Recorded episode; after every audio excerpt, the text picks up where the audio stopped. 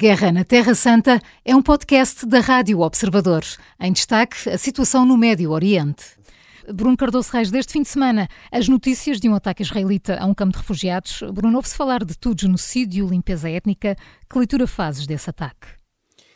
Bem, eh, eu acho que temos de usar as palavras com o devido cuidado, embora eu perceba que as pessoas estejam muito chocadas com, com o nível de mortandade que estamos a assistir em, Gaza e, e que, em particular, atinge uma população muito jovem. Mas temos também de nos recordar que Gaza é, é, dos países mais, é das zonas, dos territórios mais densamente povoados do mundo, está no top 3. Uhum.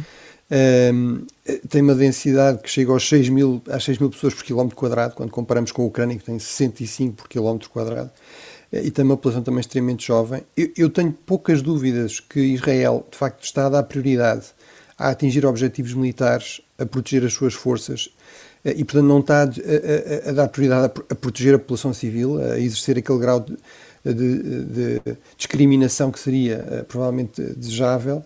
Uh, agora, acho que não, não se pode falar de genocídio. As pessoas que geralmente utilizam esse termo já utilizavam, aliás, antes sequer desta campanha começar. Ora, a população de Gaza até praticamente duplicou desde nas últimas décadas, portanto, seria o primeiro caso de um genocídio em que a população aumenta substancialmente em vez de diminuir.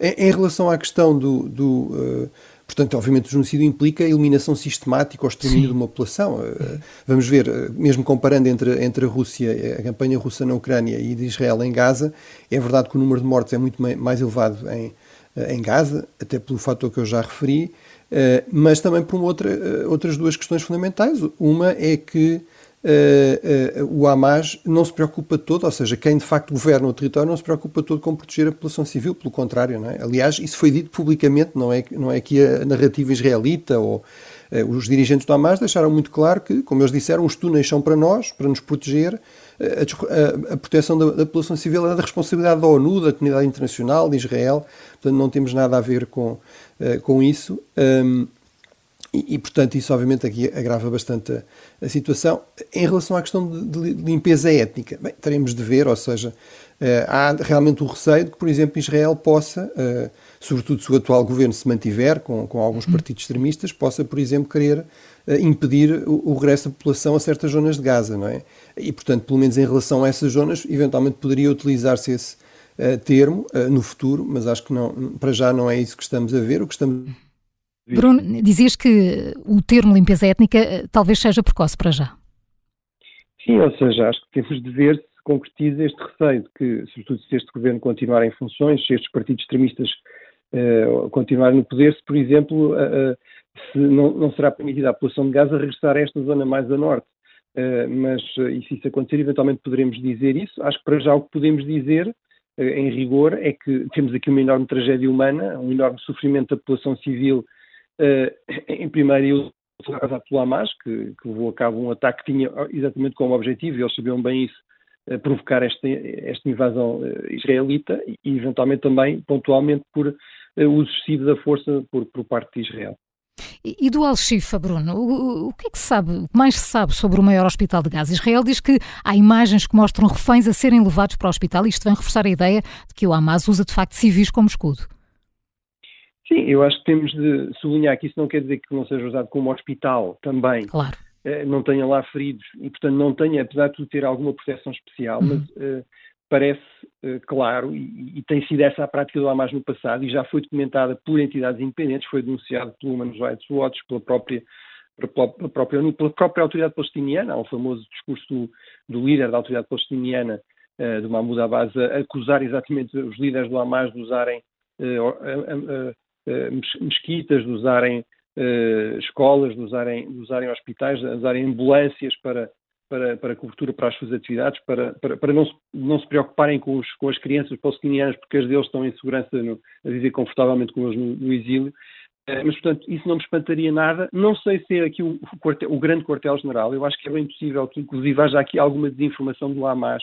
É muito eficaz, tem sido muito eficaz nesse, nesse exercício de desinformação portanto, a apontar para um sítio onde afinal não, não, não, estão assim tão concentrados, portanto, eh, procurando desviar, uhum. digamos, concentrar forças de Israel numa zona que, que acarretaria também um enorme risco de causar eh, aqui uma mortandade de civis, que causasse também um enorme choque internacional, mas, mas portanto, eh, algumas coisas aparentemente se passavam lá. Há esta questão do, das armas, que eu aliás comentei praticamente em direto e referi que realmente não era um grande arsenal. A justificação de Israel é que foi o que eles deixaram para trás, não é? Portanto, que haveria mais. Uh, mas uh, também me parece que para quem diz, bem, isto foi plantado por Israel, se, bem, se Israel quisesse plantar armas, não teria só plantado umas quantas AK-47, uh, tinha plantado lá um grande arsenal para mostrar que tinham exatamente razão. Entretanto, também parece haver provas da existência de túneis, realmente, uhum. que obviamente exigiram exploração prévia e, sobretudo, e isso, será o mais grave, e teremos de ver se isso é validado também pela imprensa de referência, esses vídeos, aparentemente vídeos do interior do hospital, que mostram, ou que mostrarão, de acordo com Israel, que reféns foram levados para lá e, portanto, com toda a gente, com toda, todas as pessoas responsáveis pelo hospital a ver eh, pessoas, eh, reféns a serem, a serem levados para lá e, inclusive, uma última alegação que seria a mais grave, que um, um destes reféns, uma, uma soldado eh, cujo corpo foi encontrado, entretanto, eh, teria sido, não marciano, teria sido executada até no próprio hospital. Portanto, teremos de ver se isso se confirma ou não, mas obviamente se confirmar é um, é um, é um abuso enorme por, por parte do Hamas do, eh, do direito internacional, que obriga realmente os Estados a não atingir hospitais, mas também obriga todos os beligerantes, sejam os Estados ou não, a não utilizar hospitais para, para fins militares. Eh, nas últimas horas temos ouvido dizer que a libertação de reféns está iminente. Será desta, Bruno? Bem, uh, não sei, teremos de ver, até porque isto depois também, uh, todos estes incidentes, toda, toda, tudo aquilo que vai, vai, passando no terreno, depois muitas vezes acaba por, por ter impacto em, negociações, não é? E dificultar negociações. Já ouvimos isso mais que uma vez, ouvimos ontem de um alto responsável americano, que era citado pelo Washington Post, a dizer que nunca esteve tão próximo, portanto, uhum. isso quererá dizer alguma coisa aquilo que parece estar em cima da mesa são, é a libertação de um número significativo de reféns, à partida seriam todas as mulheres e crianças israelitas, a par do número também razoável de mulheres palestinianas detidas por Israel, e uma pausa de alguns dias, eh, portanto veremos se isso se isso concretiza, se for assim será um grande triunfo para para o mediador, o principal mediador, eh, o Qatar, que marca aqui pontos, uhum.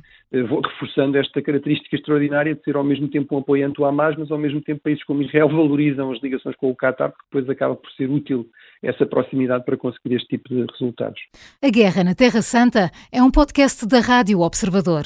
Vai para o ar de segunda a sexta, depois do noticiário das nove e meia da manhã e tem nova edição depois da síntese das quatro e meia da tarde. Está sempre disponível em podcast. Eu sou a Maria João Simões.